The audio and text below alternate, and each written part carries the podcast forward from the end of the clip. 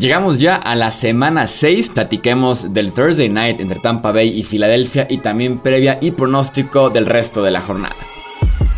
Hablemos de fútbol, hablemos de fútbol.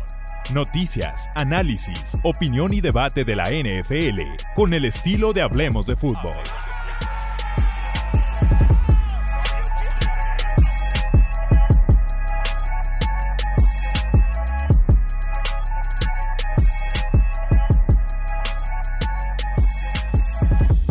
¿Qué tal amigos? ¿Cómo están? Bienvenidos a un episodio más del podcast Hablemos de Fútbol. Yo soy Jesús Sánchez, un placer estar nuevamente ahí con ustedes. Semana 6 me acompaña para justamente platicar de lo que nos espera esta jornada el buen Tony Álvarez. Tony, ¿cómo estás? Bienvenido.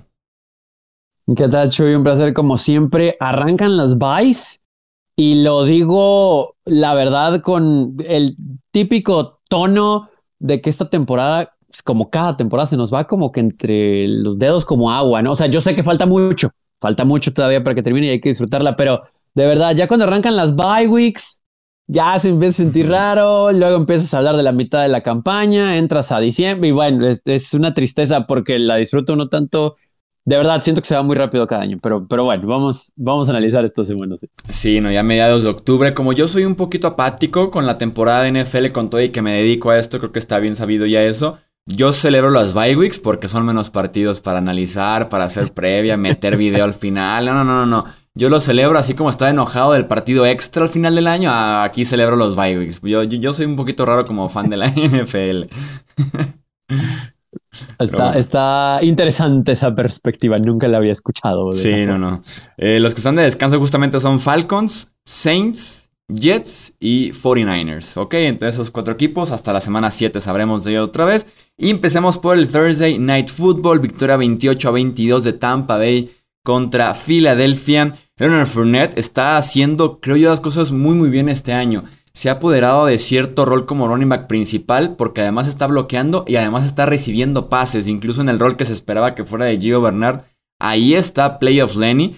Tiene casi 130 yardas en este partido, dos touchdowns un rol muy completo que se le ve semana a semana con que al final entró Ronald Jones como para cerrar con este partido. Pero sí me ha gustado mucho lo que he visto de Leonard Fournette. Así como de Antonio Brown que otra vez anotó en este partido. Eh, voy a recibir uno de Tampa Bay durante varias semanas de la temporada. Es lo que rescato yo de este ataque de, Tampa. Fíjate, me, ganaste ahí con eso. Ronald Jones, pues es un buen corredor, pero honestamente desde el final de la temporada anterior, cuando muchos pensamos que iba a ser el de la mayor carga, eh, poco a poco, pues Playoff Lenny se fue convirtiendo en eso en el año anterior y en el Super Bowl, y ahora ha tomado ese rol en eh, lo que hoy la NFL conoce como una ofensiva en todos los equipos de responsabilidad compartida en el ataque terrestre. Son contados los que de verdad cargan la mayor cantidad de, de acarreos. Y aquí ahora parece que pues Leonard Fournette es el indicado, ¿no? Eh, ya sobre el cierre, bien mencionas lo de Ronald Jones, porque el partido se prestaba para eso, pero la ventaja que tomó Tampa Bay desde temprano y con ese touchdown en el tercer cuarto, pues honestamente facilitó las cosas. Al final, pues podemos decir que puntos y yardas basura para Filadelfia. Al final los números de Jalen Hurts pues tampoco son impresionantes, ¿no? Eh, ni 15 completos, en realidad pocos intentos de pase, pues yardaje 159 apenas por aire y Tom Brady sigue muy bien. Eh, mucho se había comentado del pulgar, ¿no? De lo de la mano, eh, luego del juego en contra de Miami, pero honestamente ni fue factor. Inclusive él lo llegó a mencionar el lunes que esperaba que estuviera así, un poco dolorido, pero hasta ahí. Y si no nos hubieran contado, pues ni nos enterábamos, ¿no? La protección fue muy buena y cuando le alcanzaron a llegar pues la verdad es que Brady se movió lo suficiente en la bolsa como para deshacerse de la pelota. Algo así esperábamos, Chuy, ¿no? No, no creo que esperábamos una paliza como la del fin de semana ante Miami, tal vez ganando con lo justo, pero al final cuando vemos en el análisis completo del juego, pues ya lo tenía ganado Tampa Bay desde el tercer cuarto y al final fue lo que Filadelfia intentó acercarse. Sí, lo que más o menos decía en la previa que subimos cada jueves, que es exclusiva para miembros del canal de, de YouTube, era algo así como un Philadelphia no puede ponerse atrás por tantos puntos como fue en este caso, que son 14 de diferencia. Este, o 21 incluso en algún momento. Este, porque no es el modelo de éxito de los Eagles el pasar tanto la bola porque Jalen Hurts es todavía muy inconsistente. y el mejor Philly lo hemos conocido con Miles Sanders corriendo, que cada vez es más complicado verlo en, ese ataque porque le dan una carrera en la primera parte, por ejemplo.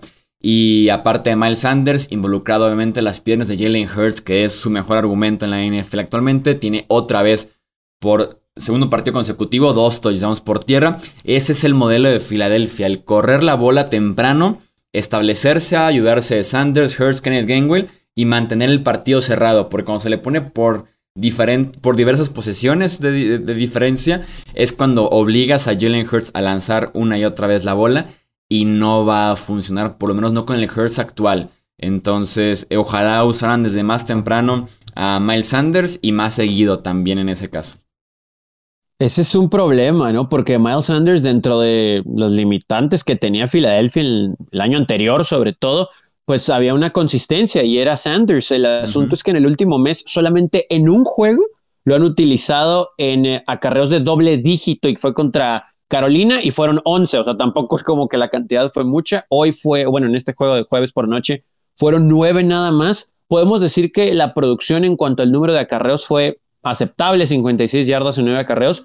Sin embargo, como bien dices, no va a haber más la pelota en esas situaciones porque necesitas eh, mucho yardaje y rápido porque estás detrás en el marcador por muchos puntos. Entonces, es un problema. Filadelfia es de esos equipos que sí tienen que tener, uno, el juego cerrado, cercano, y dos, de preferencia, pues con ventaja como para ejecutar un plan de juego, que también creo que teniendo un quarterback como Jalen Hurts ahí, por su misma característica física, no sé qué tanto le pueda compartir el rol terrestre a uno de los corredores más consistentes de la liga en los últimos años, ¿no? Así que, híjole, no me extrañaría que hasta Sanders tenga los días contados en Filadelfia por el coach y el quarterback que tiene. Sí, por la utilización a la final de cuentas, ¿no? Su mejor versión fue el cierre de este partido y por ahí estaba la estadística de sus acarreos de primera mitad de las últimas semanas te encuentras tres, cuatro acarreos y te digo uno esta semana, entonces, híjole, en ese sentido sí la utilización está bien, bien cuestionable. Me imagino que los que tienen el fantasy también se estarán arrancando los pelos. Eh, pero bueno, seguimos con el resto de la jornada 6 y tenemos un partidazo entre el futuro, bueno, presente y futuro de la NFL que es Chargers en contra de Ravens, obviamente Justin Herbert en contra de Lamar Jackson. Vamos nombrando aquí claves de cada uno de los partidos. ¿Cuál es tu clave de este encuentro, Tony? Eh, yo creo que la clave, y ahí voy con el mismo tema, pero es ver a la defensa de Chargers conteniendo todo el juego, no tres cuartos y medio, todo el juego a Lamar Jackson y compañía. Entiendo que el staff de coaches y vamos a decir que gran parte de los jugadores de la defensa de los Chargers ha cambiado en las últimas temporadas, pero en esencia las últimas veces que han enfrentado a Lamar Jackson, cuando estaba Gus Bradley como coordinador defensivo, y a varios de los mismos jugadores, Derwin James, eh, Joey Bosa, eh, el mismo Sir White, etcétera, han formado parte de esta contención de Lamar Jackson que con la presión que se genera y evidentemente el esquema defensivo en la secundaria le han complicado mucho la existencia. Es cierto, hace ya tres años de esto, cuando los eliminaron en postemporada con un Lamar Jackson novato, y que en juego de temporada regular, a pesar de que ganó Baltimore en Carson en ese juego, los Chargers solamente lo tuvieron, ¿no? Eh, perdieron por una posesión y fue por un fumble de Anthony Gates en esa misma posición en la que en teoría los Chargers iban a anotar para ganar. A lo que voy con todo esto es que, insisto, si bien ha habido cambios, no se puede repetir lo que se vivió en contra de Cleveland. Fue un shootout, fue algo especial, fue algo diferente. Cleveland tenía que explotar su ofensiva eventualmente y ya lo hizo, a pesar de que perdió el encuentro. Pero ya vimos lo que puede hacer Baltimore y lo que puede hacer Lamar, que, insisto, no es nada nuevo, conocemos cómo es su ofensiva, pero siempre hemos tenido dudas de cómo puede pasar la pelota. Si tiene tiempo y ese esquema defensivo de secundaria no le logra disfrazar pre-snap y también con ayuda tal vez de safety a algún esquinero, etcétera. Esperemos que Chris Harris Jr. esté de verdad al 100% y el resto de la secundaria. Puede ser otro juego de muchos puntos y en Baltimore, a pesar de lo poderoso que se ha visto el ataque de los Chargers, sí puede ser un ambiente hostil como para sacar un triunfo. No digo que no se pueda dar, espero que sí, digo, todos saben de mi amor por los Chargers, pero, pero ir a Baltimore es diferente. Y, y, si no detienes a Lamar, sí se puede complicar un poquito las cosas. Se me hace bien interesante cómo puede ya evolucionar un poquito el análisis de una previa de Lamar Jackson, viéndolo más bien como por el lado pasador, no hablar más de la defensiva secundaria, de si es posible frenarlo por los esquineros y demás. Se me hace bien interesante cómo se iba por ahí el punto, sobre todo con este año los Ravens siendo un equipo que no ha corrido bien la bola. Al principio, obviamente, por las lesiones, ¿no? Cómo fueron cayendo en pretemporada sus corredores. Este. Pero sí, ¿no? Han encontrado muy poco éxito corriendo realmente. Y con todo y que se enfrentan a la, en estadísticas por lo menos, la peor defensiva terrestre de la liga, que es la de los Chargers que permite 5.5 eh, yardas por jugada terrestre, eh, más que ningún otro equipo de la liga. Pero sin un juego terrestre que realmente dé miedo como el de Baltimore, más bien se pudieran ir justamente a, a lanzar la bola. Lo cual me lleva a creer que es hasta raro decirlo, pero los Chargers son el equipo más balanceado en el ataque de estos dos, ¿no? Con un Austin Eckler que está jugando bastante bien, tanto por tierra como por aire, y ni siquiera lo de Justin Herbert, ¿no? Para enfrentarse a una defensiva que ha evolucionado también este año, tal vez menos blitzes de lo que nos tenían acostumbrados. Además de que mandar el blitz a Justin Herbert no es buena idea, pero también Cleveland, por ejemplo, optó por mandar cuatro lineros defensivos. Gran parte del partido entero, creo que menos del 10, 12% de sus jugadas fueron blitzes.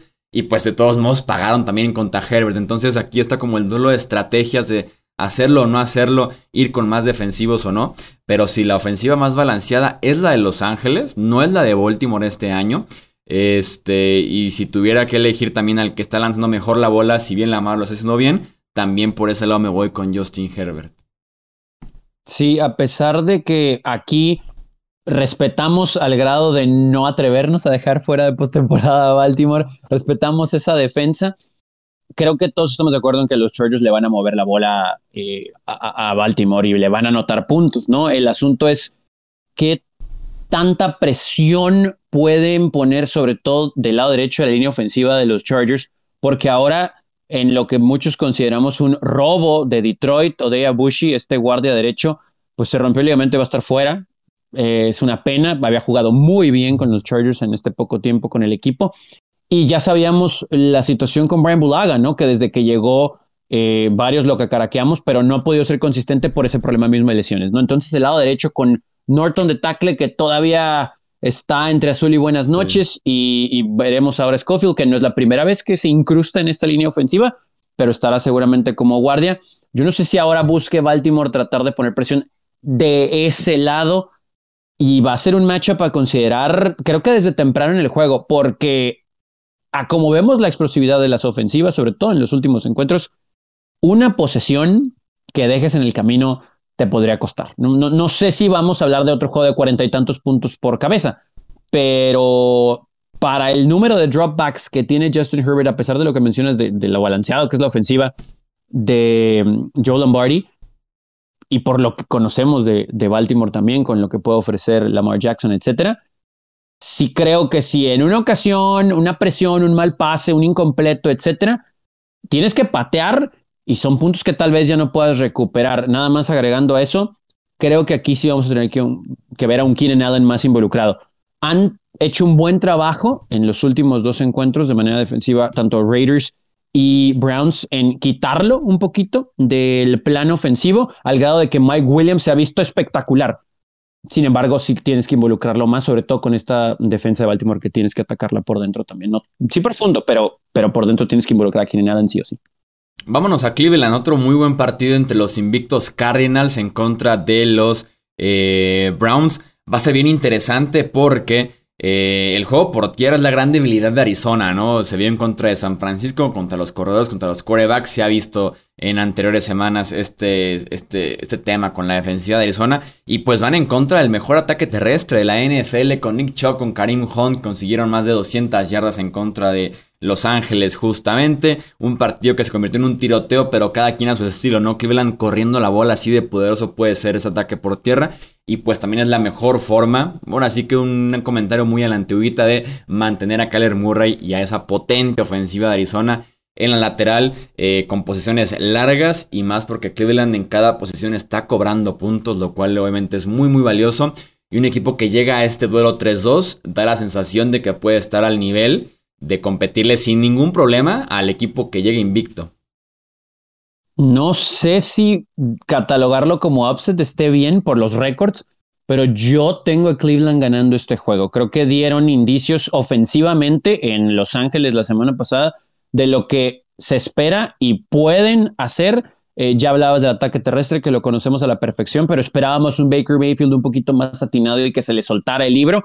Lo que se le soltó lo hizo bien, más allá de la selección de jugadas en eh, su penúltima serie ofensiva antes de perder la ventaja en el final del encuentro. Pero algo que se ha criticado mucho es también el poco hecho de involucrar a Odell Beckham Jr. Entendemos que no está en su mejor nivel, entendemos que inclusive tal vez ni siquiera está al 100% físicamente, pero creo que ha tenido ciertos momentos de juego en los que se le puede buscar y no se le ha hecho. Creo que esto puede ser una bola de nieve, Chuy, amigos si conociendo el carácter de OBJ, si no se le busca mucho, pues sabemos que no tiene ningún problema con expresar su sentir y puede ser un problema inclusive en el vestidor. No estoy diciendo tampoco que tengas que satisfacer a un jugador, hacerlo quedar bien para evitar que la percepción pública se vuelva en contra. Sin embargo, creo que sí puede aportar. Y le sumo lo que mencionabas del ataque terrestre, que se vio mejor Baker Mayfield y le soltaron el libro en un juego en casa, en un ambiente también hostil, ante un equipo de Arizona que si bien viene de ganar, batalló para anotarle puntos a San Francisco. Me parece que es el escenario perfecto como para que se vea primero el ataque terrestre de Cleveland y después se abra el aéreo y creo que es excelente como para involucrar a Beckham Jr. Sí, OBJ fue tema en la semana, ¿eh? en las declaraciones. Lleva nueve recepciones en tres partidos, producción muy muy baja. Si bien también viene regresando el ligamento anterior cruzado de la rodilla desgarrado la temporada anterior, pero bueno, ya lleva siendo baja producción durante varios años en Cleveland. Fue tema, ¿eh? porque le preguntaron a Stefanski sobre esto y dijo que cuando plantean cada partido y en el llamado de jugadas cada domingo, tiene bien presente todo el Beckham, porque hasta le preguntaron si ni siquiera se acordaba de él al momento de que planteaba el partido. Y después le preguntaron justamente a Beckham, y tengo aquí todavía el guion del video de noticias que publicamos en Hablemos de Fútbol.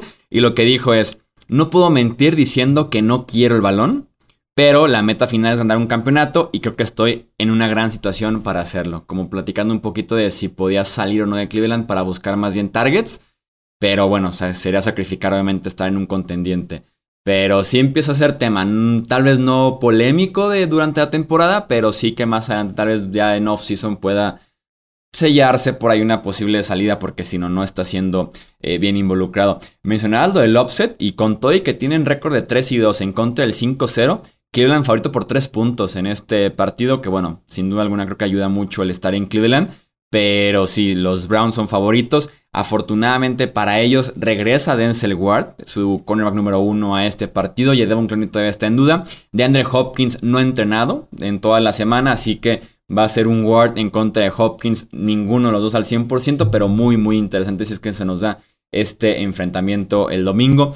A mí también me gustan los Browns en este, en este partido.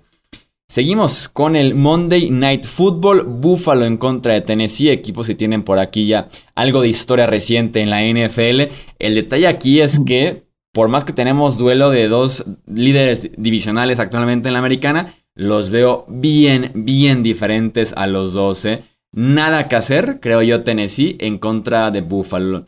Ni a la defensiva deteniendo este poderoso ataque de los Bills, tal vez el mejor de la liga, también súper diverso, con muchas armas ofensivas ni del otro lado, con Hill siendo el quarterback más golpeado, más capturado de la liga, en contra de una defensiva que cada semana se está encontrando este año. Es curioso cómo, a pesar de que Tennessee tiene armas tan poderosas, Derrick Henry, tal vez la, principal sin duda alguna, y todos somos muy fans de AJ Brown y también de Julio Jones, que todavía no estamos seguros si va a regresar. Eh, el juego que el hecho que por ser lunes le da la esperanza a Julio de un día extra, tal vez, pero honestamente no lo vamos a saber, ¿no? Hasta más adelante en estos días. Aún así, como bien dices, eh, la defensa de Buffalo se ve rápida, se ve ágil a la pelota sobre todo y pone presión. Hablabas de los problemas que tiene la línea ofensiva de Tennessee para proteger a su mariscal de campo y es curioso porque honestamente este 3-2 de Tennessee no, no quiero sobreanalizar, pero si nos ponemos a pensar a quién le ha ganado Tal vez Seattle siendo, entre comillas, el más difícil por el ambiente, por la situación, pero pues tampoco Seattle ha caminado mucho. Sí le tenemos que poner un asterisco, ¿no? Por eso le duele tanto a Indianapolis su derrota de lunes. Pero yo, yo tampoco, de hecho no lo veo muy cercano, veo algo similar a lo de, a lo de Kansas City. Nos podemos poner a hablar de qué tiene que hacer la defensa de Tennessee para tratar de contrarrestar el ataque, que inclusive el terrestre de los Bills ha sido muy fructífero este año, pero no, no creo que no vale la pena perder el tiempo, ¿no? Josh Allen puede escoger por qué lado atacar a esta secundaria que sigue teniendo muchos problemas, no hay presión y honestamente han dependido de Derrick Henry. Aún y cuando Henry pueda anotar tres touchdowns en este juego, eh, no vemos a un Buffalo que anote menos de 24, 28, 30 puntos. Por lo menos, sí, sí, sí. Por lo menos se debe de comer esa cantidad de puntos esta defensiva de Tennessee que está incompleta. Bob Dupree también está en duda, que fue la gran firma de la agencia libre. Eh, yo lo decía en el show de Power Rankings. Este, no, no, no, Tennessee se me hace de papel. Tennessee se me hace una mentira que poco a poco ha ido cayendo este año y tal vez se lleven por ahí un golpe en contra de los Bills con tú que están jugando en casa el lunes por la noche. Eh, seguimos con el resto de los partidos. Minnesota en contra de Carolina. Dos equipos que yo considero bien complicados en este momento de poder descifrar quién es quién en estos momentos. Lo que sí veo como clave, eh, hablando de ofensiva de Panthers contra defensiva de Vikings, es el hecho de que McCaffrey al parecer otra vez no va a estar. Parece, decía Matt Rule que estaba 50-50. Eh, McCaffrey no entrenó eh, el jueves, sí entrenó limitado el miércoles. Está un poquito complicado todavía que llegue. Y ha cambiado mucho la ofensiva de los Panthers sin McCaffrey, ¿no? Con un Darnold con más responsabilidad, lo cual nunca va a ser bueno. Una defensiva rival que se despreocupa del juego terrestre y va encima de Darnold. Y que en ese sentido eh, no ha lucido tan bien el pass protection de su línea ofensiva. Y van ahora en contra de Daniel Hunter y Everson Griffin, que se han comportado como una muy buena pareja de pass rushers este año. Así que me deja muchas dudas la ofensiva de los Panthers en contra de esta eh, defensiva de los Vikings, lo cual me inclina un poquito más hacia Minnesota. Sí, yo creo que los dos salen con récord de 500, 2-3 Minnesota, 3-2 Carolina entrando a este juego. Yo no sé si coronamos a Sam Darnold, nos convenció muy rápido Sam Darnold eh, por el hecho de estar en un mejor equipo con corredor, con receptores, pero ha tirado seis intercepciones. Sí, por supuesto, sí, sí, claro, claro. Eh, a pesar de que no soy tan fan de Matt pero sí se ve. Pero si eres más fan de Matt que Adam Gaze. Exactamente, sí, Adam Gaze no debería estar en la liga nunca, pero bueno, es otro tema para otro podcast.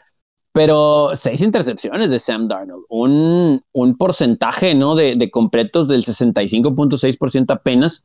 Eh, lo que a mí me preocupa un poco es la lentitud con la que Minnesota ha caminado en los encuentros. Su defensa creo que se ha comportado, pero leía por ahí un artículo en Minnesota que mencionaba que siempre que tengas a Kirk Cousins tendrás una ofensiva competitiva. Yo lo veo un poquito al revés. Tal vez no es el problema Kirk Cousins esta temporada. El asunto es que no han podido concretar las oportunidades cuando han tenido zona roja. Han fallado en muchas cuartas oportunidades cuando han estado detrás en el marcador. Y no estamos hablando de que han estado abajo por 20 puntos, etcétera. Son juegos cerrados. Sin embargo, no han podido concretar. En, inclusive podemos decir que hasta en el cocheo, tal vez algunas decisiones porque está la confianza de ir en casa, porque está la confianza en la defensiva. Se ha elegido irse en cuarta oportunidad en lugar de un gol de campo para acercar y después tener otra posesión y no se ha concretado, pero son puntos que dejas en el camino. Entonces Minnesota ha perdido y honestamente también hemos coincidido en que tal vez el mejor equipo con récord perdedor en toda la liga son los Vikings. Entonces tienen juego terrestre, tienen los receptores, tienen un quarterback sólido y una defensa que se ha comportado. Me parece que a pesar de ser el juego en Carolina, Minnesota va a salir aquí. No estamos diciendo tampoco de muchos puntos. Me apura si puede ser algo similar a lo que vivió Carolina en contra de Filadelfia, pero sí espero que esta ofensiva camine y que la defensa domine ¿no? del otro lado del campo. En el pique es un menos uno para Minnesota, o sea, básicamente un pique. Eh, así de cerrado lo ven en Las Vegas, pero sí ayuda mucho en ese sentido que es en Carolina este partido en Minnesota y tal vez les dan unos 3-4 puntos a los Vikings. La buena también es que regresa Dalvin Cook para este partido, así que vuelve tal vez el mejor o el segundo mejor ofensivo que tienen los Vikings. Seguimos con el Las Vegas en contra de Denver, un duelo que sin duda alguna tendrá la atención de muchos por el tema de lo que pasará con los Raiders ahora sin John Gruden. ¿Cómo puedes tú, Tony, analizar la situación en general? ¿Cómo esperas que afecte de forma negativa o positiva lo que pasó con Gruden en la semana, el cambio de head coach repentino, el impacto eh, a un grupo, un vestuario que está conformado gran parte por minorías, que se pudieron haber visto afectados alguna parte por los insultos racistas, también por un jugador como Carl Nassib, abiertamente gay, también venía con insultos por ahí homofóbicos por parte de Gruden. ¿Cómo crees que se puedan comportar este equipo de Las Vegas o si está muy golpeado como para verlo eh, con una buena versión este domingo?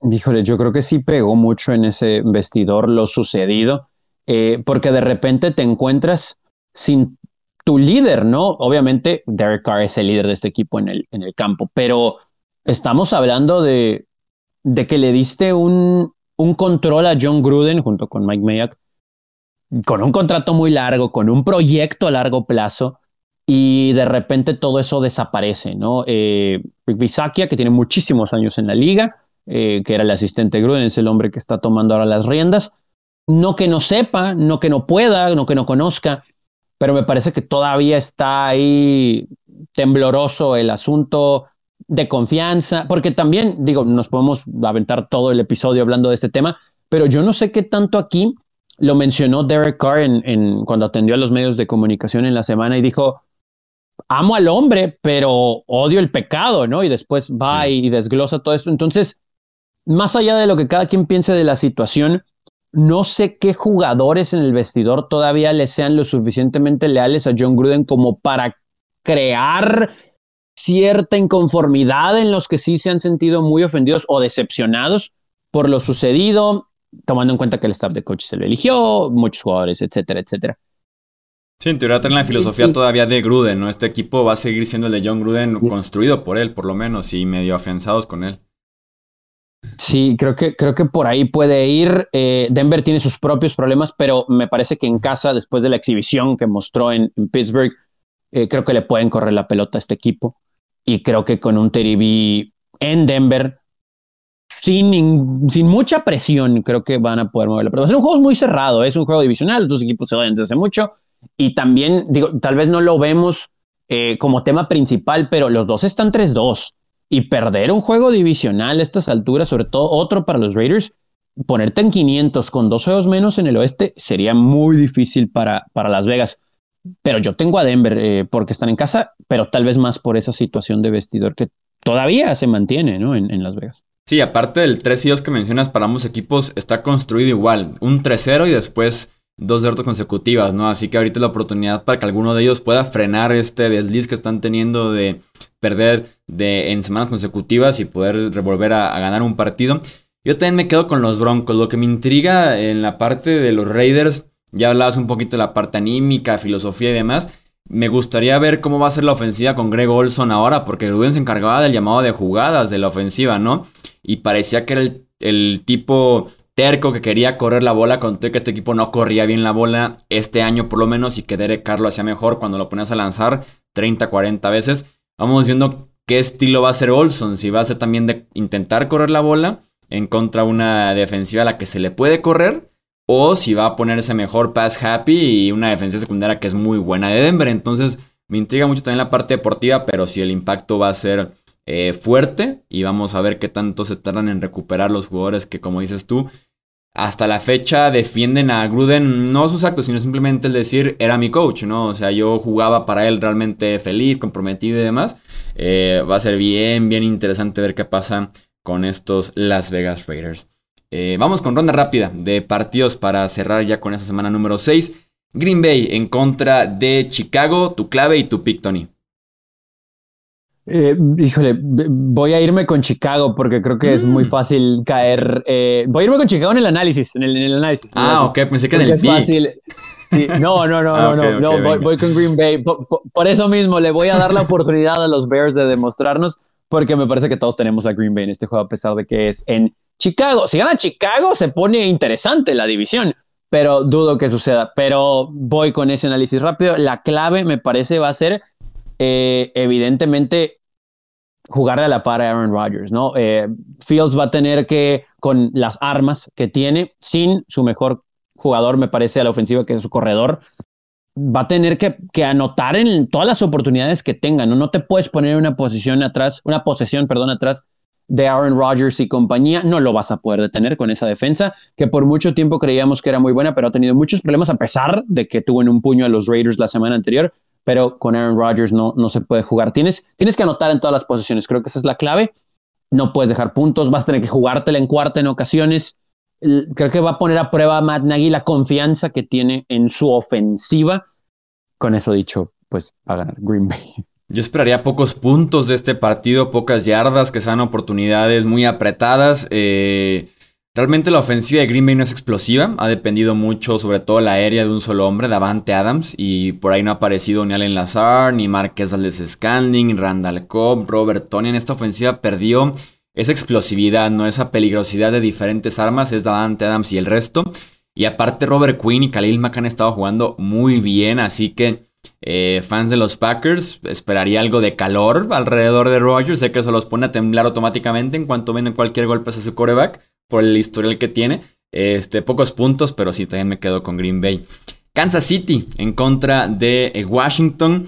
Creo que es el partido para que los Chiefs se sientan bien, retomen sensaciones como dirían en el fútbol y regresen a 500, ¿no? Porque están actualmente con récord de 2 y 3. La defensiva de Washington se ha comido 30 o más puntos en 4 de 5 partidos este año. Eh, con que han tenido ciertos detalles de engranaje por ahí con Clyde Darcerer lesionado, los drops de los wide receivers, las intercepciones de Patrick Mahomes. Este es el partido, es la medicina para que los Chiefs hagan puntos, se sientan mejor después de este partido y se lleven el triunfo del FedEx Field. Nos ha decepcionado la defensa de Washington hasta ahora. Son dos de las peores defensas de la liga, ¿no? La 27 y la 31 de Washington y Kansas City respectivamente. Pero la clave aquí para tratar de elevar el ego y la confianza de Kansas City es ser explosivos. O sea, creo que va a ser un juego similar al que le vimos a Mahomes y compañía en Filadelfia, anotando largo y constantemente, y no va a poder regresar Hennick y compañía eh, para hacerle un juego, ¿no? Me parece que por ahí va es una pena porque se va a ir más abajo todavía eh, Washington, pero no le va a alcanzar con la explosividad de Kansas. Están muy enojados.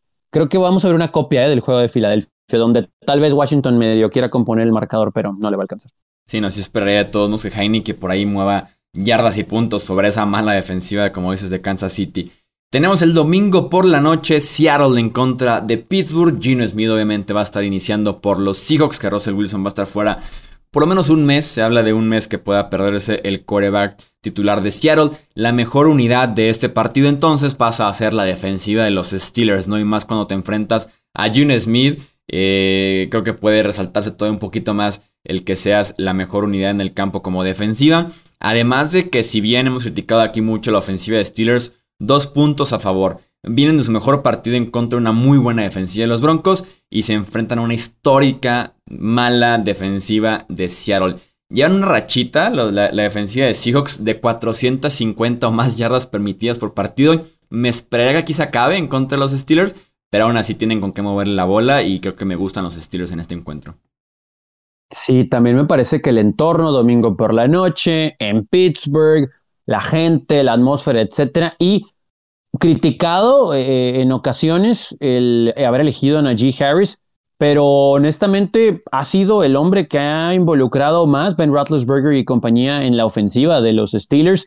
Es el eh, séptimo jugador desde el 70 con 300 yardas o más por tierra y cerca de 200 eh, yardas por recepción, bueno, en, en, recepciones en total en sus primeros cinco juegos en su carrera, ¿no? Entonces le ha caído muy bien a los Steelers, no solamente por tierra, ya sabemos de lo que ofrece Pittsburgh a la ofensiva con sus receptores, pero honestamente con Gino Smith ahí, a pesar del talento que hay en receptores, no. Si le tenemos que poner una palomita a los Steelers, es que sus victorias son en contra de los Bills en Buffalo y una muy buena defensa de Denver. Entonces, me parece que el escenario está aquí perfecto como para que regresen a 500. Pocos puntos, más juego de trincheras, etcétera, pero creo que sí lo gana Pittsburgh. Creo que puede ser un partido un poquito aburrido de domingo por la noche, pero aún así ahí, estaremos para, para verlo. Eh, Cowboys en contra de los Patriots, Tony, en Gillette Stadium.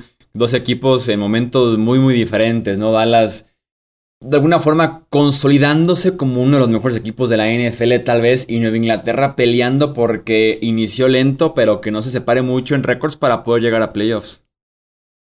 Hay momentos en eh, donde Nueva Inglaterra como que le crees, ¿no? Como que le crees al proyecto de Belichick con eh, este quarterback novato que sabemos que va a mejorar Mac Jones y el involucrar cada vez más a los Titans que sabíamos que desde que los firmaron iban a ser parte fundamental de este esquema ofensivo, pero Dallas es mejor equipo, ¿no? A pesar de ser en, Nueva Inglaterra, los Cowboys son mucho mejor equipo, su defensa ha estado volando, eh, Dak Prescott ha involucrado a todo mundo, vemos un poquito más a Dalton Schultz, sí que le ha corrido mejor de lo que lo ha hecho en la temporada anterior, Pollard ya sabemos lo que puede ofrecer con este tándem, eh, sabemos lo que ha hecho también a Mari Cooper, que se le ve un poquito más centrado, creo, más concentrado en el juego y su ataque aéreo, que es el 11 de la liga, casi top 10, es, es suficiente, ¿no? Como para anotarles puntos a esta muy buena defensa de Nueva Inglaterra, ¿eh?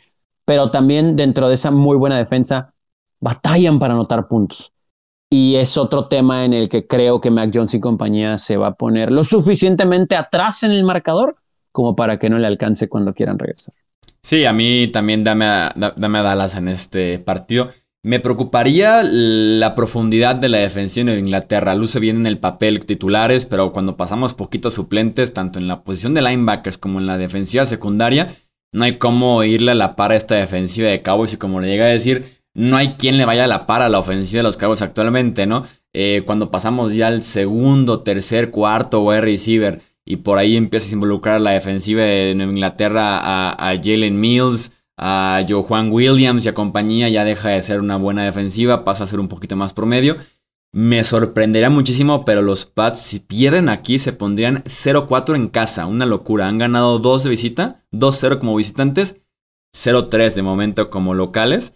Este, imagínate que inicien 0-4 en casa un equipo de Belichick, sería difícil de creer.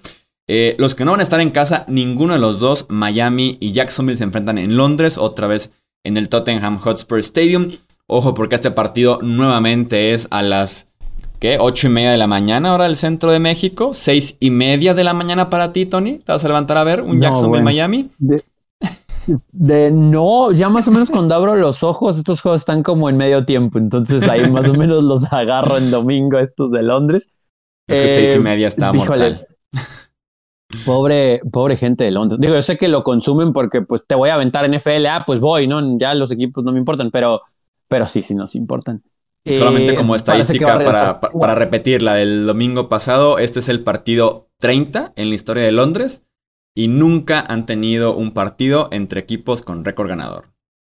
En los 30 juegos pues que ha habido en Londres, como para repetirla el domingo anterior. Eh, dime ahora sí, Tony, regresa tú. Digo, e, e, entiendo que, estos equipos que son malos, pues tal vez les genera mayor billete ir al otro lado del charco, ¿no? Que jugar en casa. A lo mejor pierden dinero estando en casa.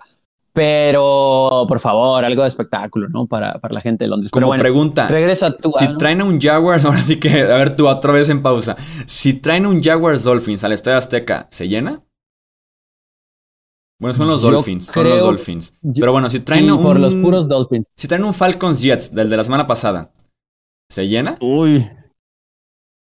Híjole, esa, esa está buena, ¿eh? ¿eh? Yo creo que se llena, pero no se vende todo. O sea, tenemos cinco mil boletos para repartir en rifas o en regalos, en medios de comunicación, en redes, algo así. Creo que por una ahí. semana antes se acaba de que el cómprate uno y el otro a la mitad, ¿no? Una, una promo por ahí. Yo también dudaría que se llenara, ¿eh?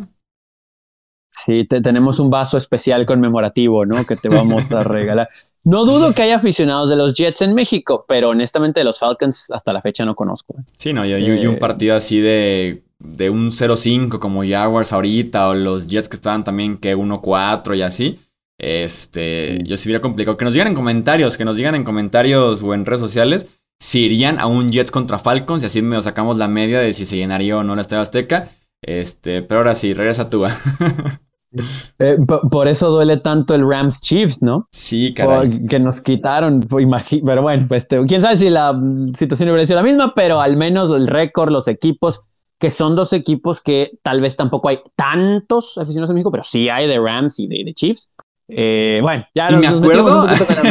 va, otra pausa. Nunca vamos a hablar de Tua. Y me acuerdo que en ese partido de Rams en contra de Chiefs, como que se quería vender la historia de. No, eh, no son los más populares, pero son muy buenos. Me acuerdo que sí se decía de que. Híjole, Rams, Chiefs, no tienen tantos fans como Raiders, como Pats, ¿no? Que eran los partidos anteriores.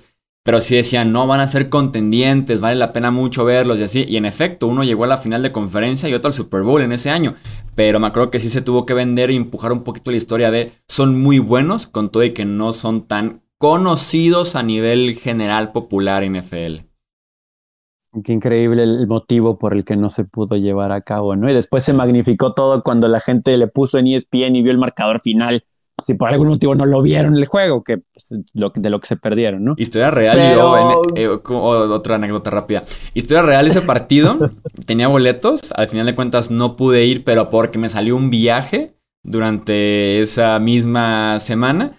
Eh, crucé el charco, entonces no solamente tenía el remordimiento de, híjole, no voy a ver el partido en vivo, ya después se me quitó esa parte, pero después me levanto a las horas que eran ya de madrugada y veo el partidazo, dije, me estoy perdiendo el mejor Monday Night en la historia de la NFL por estar yo aquí durmiendo mientras está jugando, pero bueno.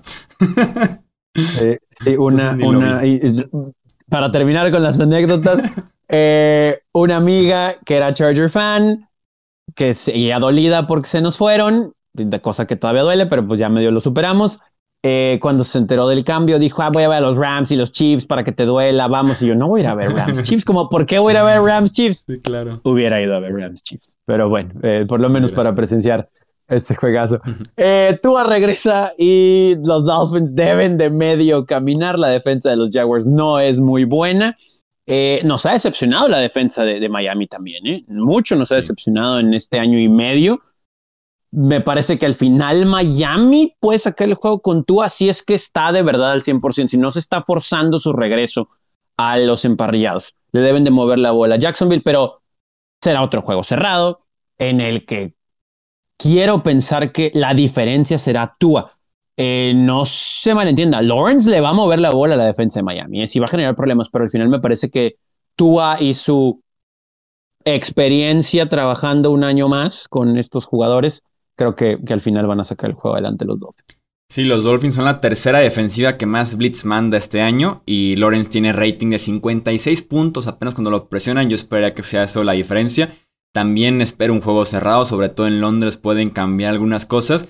Si Jacksonville pierde, el vuelo Londres-Jacksonville se va a sentir eterno, ¿eh? Con el 0-6, con el tema todavía de Urban Meyer ahí medio pesando ese vuelo va a ser largo si llegan a perder los Jaguars o incluso los Dolphins, ¿eh? que pasan de ser como medio contendientes allá a los playoffs, como que sí, como que no. Están 1-4 actualmente los Dolphins, así que tienen que ganar sí o sí con Tuba de regreso. Nos quedan tres partidos, vámonos rápidamente. Rams en contra de Giants, Nueva York sin Saquon Barkley, sin Kenny Goladay.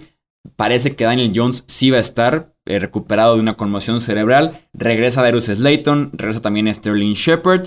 Eh, me preocuparía una así la defensiva de los Giants, que no ha sido la misma la que fue la temporada pasada en contra de este muy buen ataque de los Rams de Los Ángeles. Creo que son favoritos por 10 puntos los Rams. Este, se me hacen muchos, pero me quedo con Los Ángeles. Sí, a mí también se me hacen muchos porque el juego es en Nueva York y porque regresan los jugadores que mencionas de, de este equipo que me quedo con ese último cuarto y tiempo extra de los Giants en contra de Nueva Orleans. Quiero pensar, aunque creo que no le hubieran ganado a Dallas, pero quiero pensar que sanos completos le hubieran hecho partido a los Cowboys la semana anterior. Con eso dicho, eh, sí, sí veo a los Rams ganando este juego, pero le voy a dar el factor viaje al este, juego en reloj biológico de 10 de la mañana y lo que mencionabas del retorno de varios jugadores, me parece que sí le puede mover la bola gigantes a esta defensa de los Rams pero es mejor equipo Los Ángeles, así que al final lo van a ganar, lo van a ganar los Rams, pero sí, no, no lo veo 10 puntos, lo veo una posesión, de hecho. También los Colts son favoritos por 10 puntos en contra de los eh, Houston Texans, este partido que es en Indianapolis. Los Colts mostraron ciertas señales, ¿no? No parecieron un equipo de 1-4 en contra de Baltimore el lunes por la noche. Tampoco Texans parecía de 1-4 en contra de Nueva Inglaterra con Davis Mills jugando bastante, bastante bien. Pero los Colts me gustan más como equipo más completo, ¿no? Me, me deja una buena sensación lo que vimos en Baltimore, así que voy con los Colts.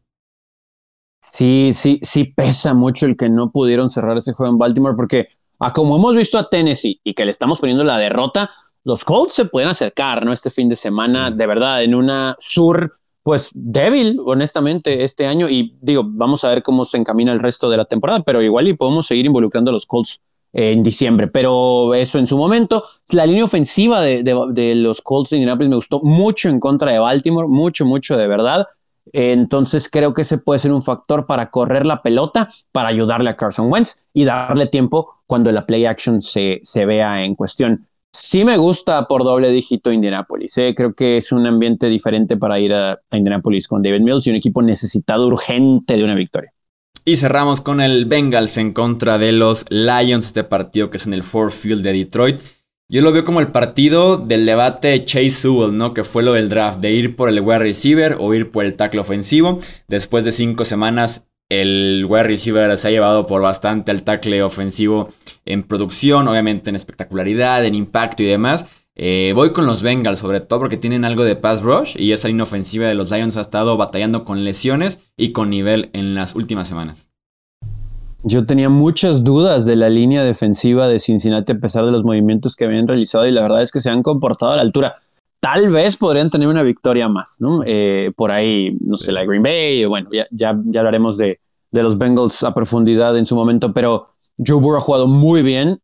Hemos visto cómo se ha entendido con Jamar Chase a la perfección. Inclusive Burrow en esta segunda temporada tiene, mejor, tiene mejores números que la segunda temporada de Dan Marino y por eso se ha hablado como se debe, ¿no? De, de Burrow alrededor de que tiene un ataque terrestre versátil y que produce, y los receptores, lo que mencionábamos de la defensa en contra de una línea ofensiva de Detroit que no puede caminar, un Jared Goff que curioso, Goff a ratos no se ha visto mal él, ¿no? Pero Swift no puede solo ayudarlo y no hay secundaria. Entonces, me parece que Cincinnati lo va a llevar más por el amor a Campbell y creer en esa ideología y más garra que otra cosa, a lo mejor lo pueden hacer un juego, pero al final los Bengals deben de ganar en, el Ford Field.